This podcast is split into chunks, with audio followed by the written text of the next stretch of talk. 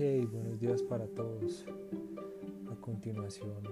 en la mañana del día de hoy, les deseo que pasen un excelente día. Pero antes quisiera compartirles un podcast sobre un tema que me parece súper importante y es la seguridad informática. Es un tema en el que hacemos parte todos los seres humanos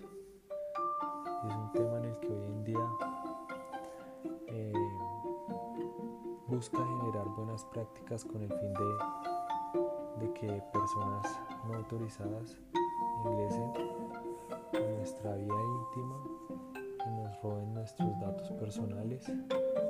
por medio de, de medios digitales. Hoy en día existen una serie de factores en el que los seres humanos eh, por medio del internet, de las redes sociales, nuestros datos personales están siendo altamente expuestos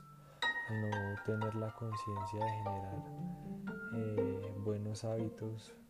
el, el, sentido de estar cambiando las claves, el sentido de, de no estar publicando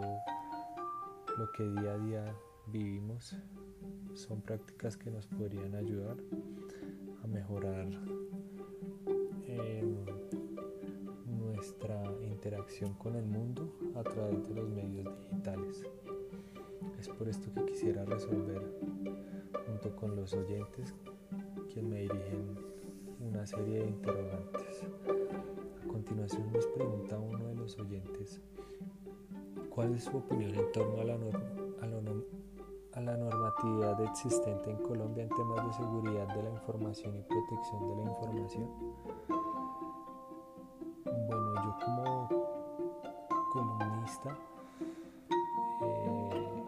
Puedo decir que Colombia es uno de los países donde hoy en día está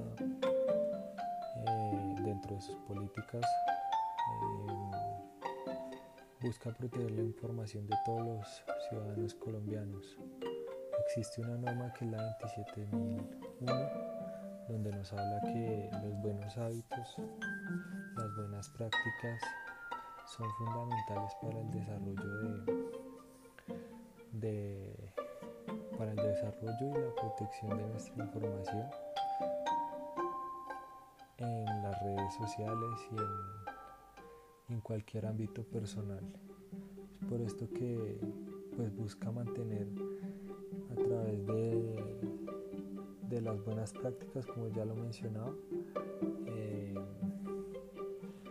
generar conciencia de lo,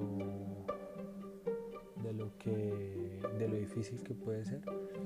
el no tener un uso adecuado de, de, nuestra información. Otro de los interrogantes que nos surgen a partir de, de este bonito tema es y que nos comparte otro ciudadano es desde su rol como administrador de la seguridad ¿Cuál considera usted que es el vector de ataque con mayor potencial de riesgo que contramedida aplicará y qué contramedida aplicaría para contrarrestarlo? Bueno, eh, uno de los vectores de ataque más utilizados por los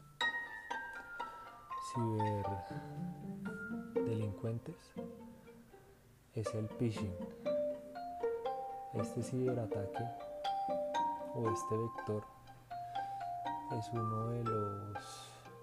más comunes hoy en día utilizados por estos delincuentes y es utilizado a través de los correos electrónicos falsos donde le indican a las personas que, que tienen que abrir sus, eh, sus correos y acceder al siguiente link y con, con el siguiente link pues están están adquiriendo la información que se encuentra ya sea en su computador o, o en la nube por decirlo así. Entonces es una de las prácticas más comunes y utilizadas hoy en el mundo. Entonces yo consideraría que, que una de las medidas que aplicaría sería eh, que todos los correos que no que no sepamos nosotros de dónde vienen, ni de qué, de qué empresa vienen o, o de dónde provienen, es importante no abrir estos correos con el fin de pues que nuestra información no sea no sea de fácil acceso para para estos delincuentes. Es importante tener en cuenta también que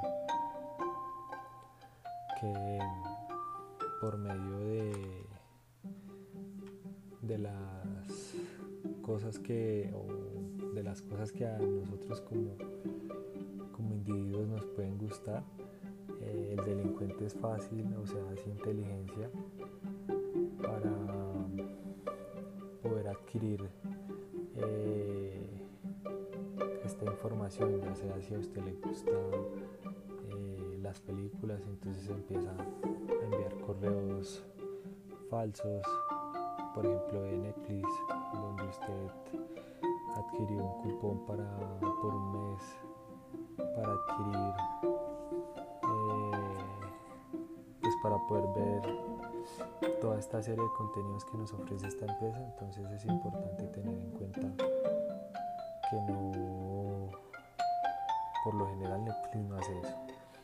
otro de los interrogantes por los que nos citamos el día de hoy y que nos pregunta aquí uno de los oyentes de nuestro programa es porque la criptografía es considerada como el medio que ofrece mayor seguridad al manejo de la información. La criptografía ha sido considerado pues desde los tiempos anteriores uno de los de los métodos por los cuales eh, se comunicaban las personas con el fin de que tanto el interlocutor como eh, el interlocutor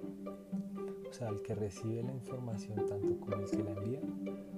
eh, únicamente esas dos personas pudieran saber qué es lo que se está diciendo por medio de, este tipo de, de, mecanismo de, transmisión de información.